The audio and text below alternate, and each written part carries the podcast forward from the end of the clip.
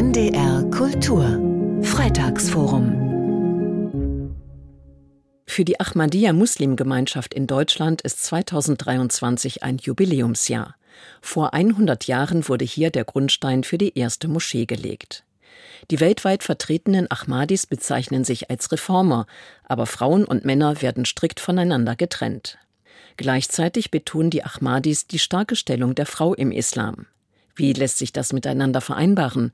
Brigitte Lehnhoff hat Frauen in der Sami-Moschee in Hannover getroffen. Die Sami-Moschee in Hannover Anfang Oktober. Viele Gäste informieren sich hier am Tag der offenen Moschee, besuchen auch den Bereich der Frauen im ersten Stock. Dort sind im großen Gebetsraum rundherum hohe Plakate aufgestellt. Wir sehen hier auch das Plakat mit der Stellung der Frau.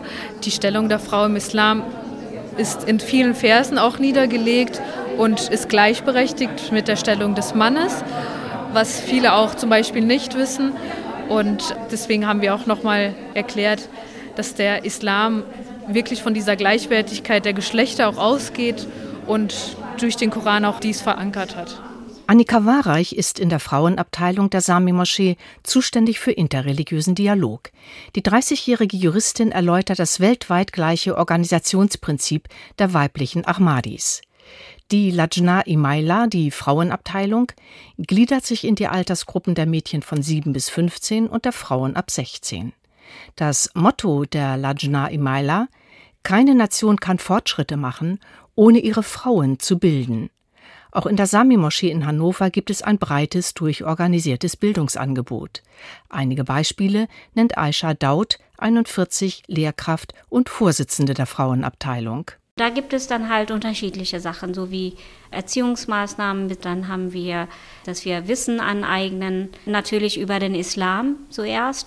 Wir haben Sportaktivitäten, dann haben wir diese interreligiöse Dialoge, auch äh, Wissenswettbewerbe oder allgemein halt monatliche Versammlungen halt für Frauen. Auch wenn Frauenbildung eine große Rolle spielt, wird der Ahmadiyya Muslimgemeinschaft vorgeworfen, streng konservativ zu sein. Das zeige zum Beispiel die Geschlechtertrennung. An den Gesprächspartnerinnen in der Sami-Moschee in Hannover perlt diese Kritik allerdings ab. Wir sehen das nicht als Unterdrückung oder als sehr starken Konservatismus, sondern eher für eine Erleichterung, dass wir unter Frauen einfach wir sein können, dass wir uns locker fortbewegen können, also wirklich freier fühlen. Sagt Nabila Ahmed, 35, Islam- und Erziehungswissenschaftlerin. Und Aisha Daud wertet es als Zeichen der Modernität, durch die Geschlechtertrennung im Grunde selbstständiger zu sein. Wir dürfen unsere Entscheidungen selber treffen. Wir dürfen halt alles selber machen, was wir machen wollen. Und da finde ich Geschlechtertrennung auf jeden Fall für uns vorteilhaft. Und wo sehen die Frauen das Reformerische der Ahmadiyya-Bewegung? Zum Beispiel darin, den zeitgenössischen Islam von Irrtümern und Falschinterpretationen zu befreien. So sprechen sie etwa vom Kopftuchgebot. Würden Frauen jedoch zum Tragen gezwungen, sei das Missbrauch der Religion. Missbrauch sei auch die Entrechtung der Frauen im Namen des Koran. Der heilige Prophet sagte, wer zwei Töchter und in einer anderen Überlieferung heißt es, wer drei Töchter gut aufzieht, der kommt ins Paradies und dass man das denen immer wieder und immer wieder zeigt, wie wertvoll Töchter sind. Jedoch gibt es Kulturen, die immer noch eine Tochter verabscheuen und das ist dann dieses Reformieren, zu sagen, das hat nichts mit dem Islam zu tun, das ist eure Kultur, die nicht in die Religion mit einfließen darf. So weltoffen die Frauen sein mögen, sie sind auch geprägt durch ein traditionelles Familienbild, das die Mutterschaft betont.